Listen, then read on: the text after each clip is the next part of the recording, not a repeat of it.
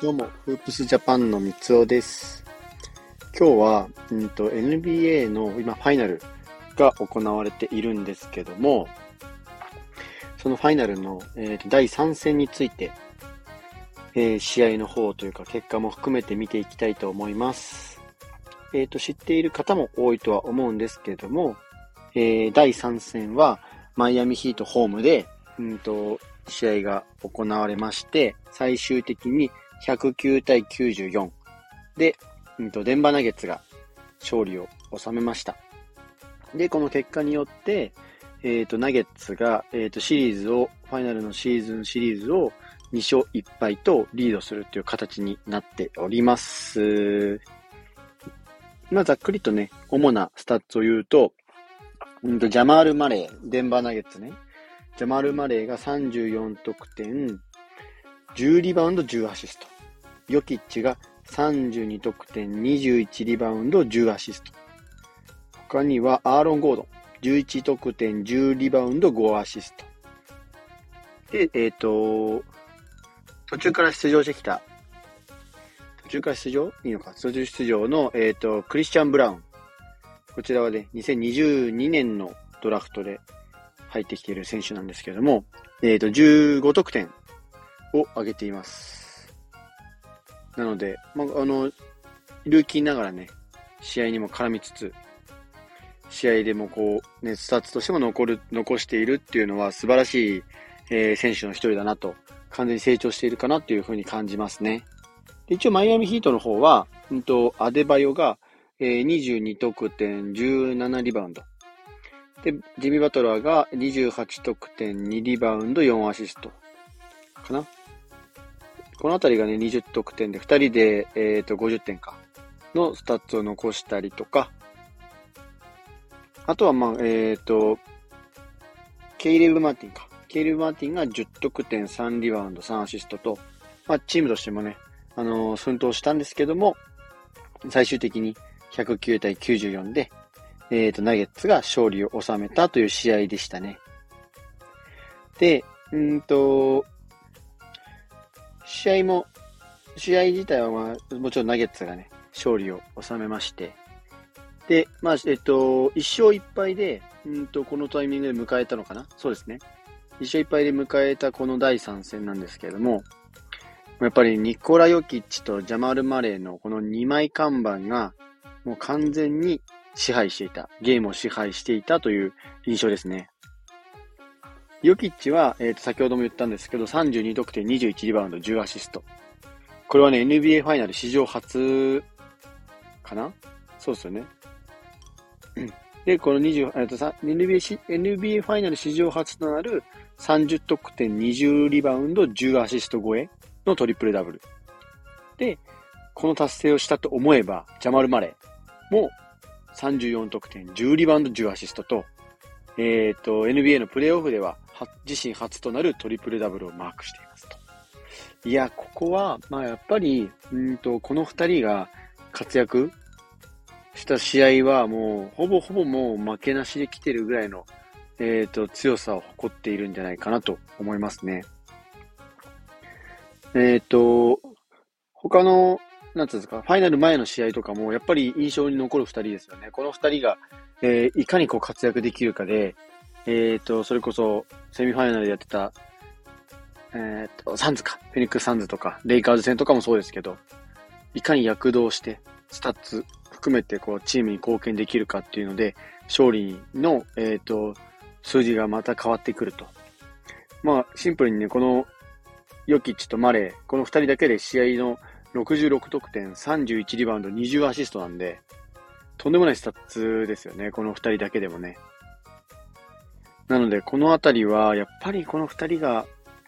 えっ、と、今、完全に NBA でもトップクラスのデュオになってきているし、えっ、と、チームを、デンバーをファイナルまで導いたっていうところが、すごく注目に値する部分かなと思っております。完全にこうね、ファイナルに近づけば近づくほどパフォーマンスも上がってきている二人なんですけども、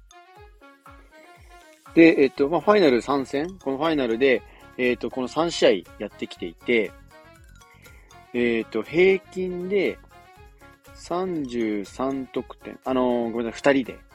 二人、えっ、と、二人合わせてのスタッツですね、これはね。二人合わせてのスタッツを見ると、うんと、平均で、えっ、ー、と、33得点じゃないか。これはあれだな、ヨキッチマレーだから、えっ、ー、と、二人、二人だから、ちょっと待ってくださいね。ごめんなさい。あ、そうだ、いいな。えっ、ー、と、二人で、えっ、ー、とね、59得点か。59.3得点。で、えっ、と、20.7リバウンド、19.3アシストを、えっ、と、で、フィードゴールで言うと成功率55.0%を残しています。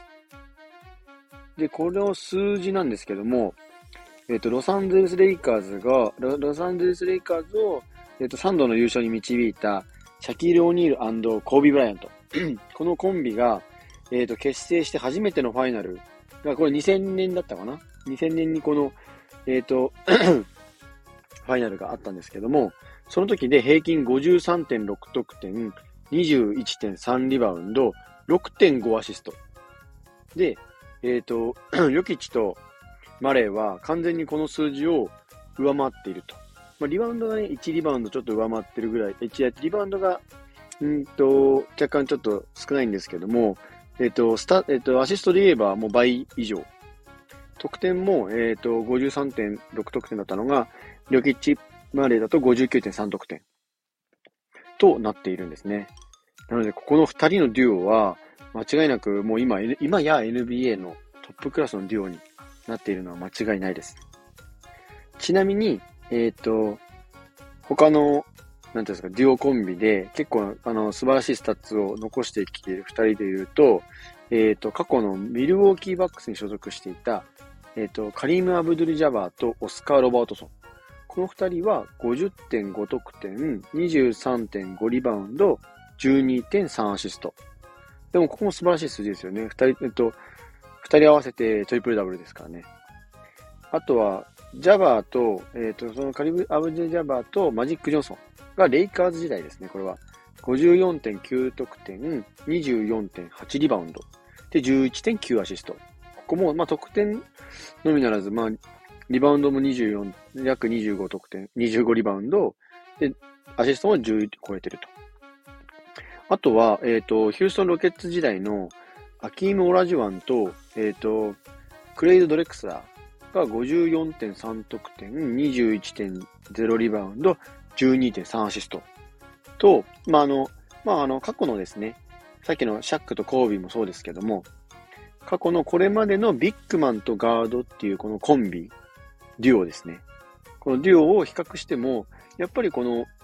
マレーとヨキッチのこのガードセンターインサイドコンビは素晴らしい数字を今も残しているっていうのが、えっ、ー、と、数字でももう目に見えて分かっているのが現状です。ほぼ、まあ、この過去のね、優勝してきたチームとか、優勝してきた選手、優勝というか、歴史に名を残してきている選手たちと同等のスタッツを残しているのは間違いないですね。なので、まあ今季、今シーズンか。このデンバーナゲッツを球団史上初となる優勝に導くことができれば、このヨキッチとマレーはもう間違いなく NBA の歴史に名を残すコンビ、デュオになってくると僕は思っているんですね。なので、うんと、これからまた、えー、第4戦、第5戦とまだ続きますけども、ぜひこのヨキッチマレーの、えー、コンビ、コンビネーションとチームをいかにこう、活かせるか、そのあたりはもうぜひぜひ注目になってくるかと思います。ただ対戦相手が、あの、なんですか、マイアミヒート。なので、何が起こるか本当にわからないのが 現状です。なので、ここからもうね、ヒートもね、バトラーが爆発すれば、全然こう巻き返しもあり得るかなと思っていますので、次の、えっ、ー、と、第4戦、今、ナゲッツが2勝1敗リードしてますけど、第4戦は注目になってきますので、ぜひまたチェックしてみてください。フープスジャパンでは NBA や B リーグ、大学バスケなどバスケットボールの、バスケットボールに関する情報を日々配信しております。概要欄にリンク貼っておきますので、ぜひチェックしてみてください。以上、フープスジャパンの三つおでした。それではまた。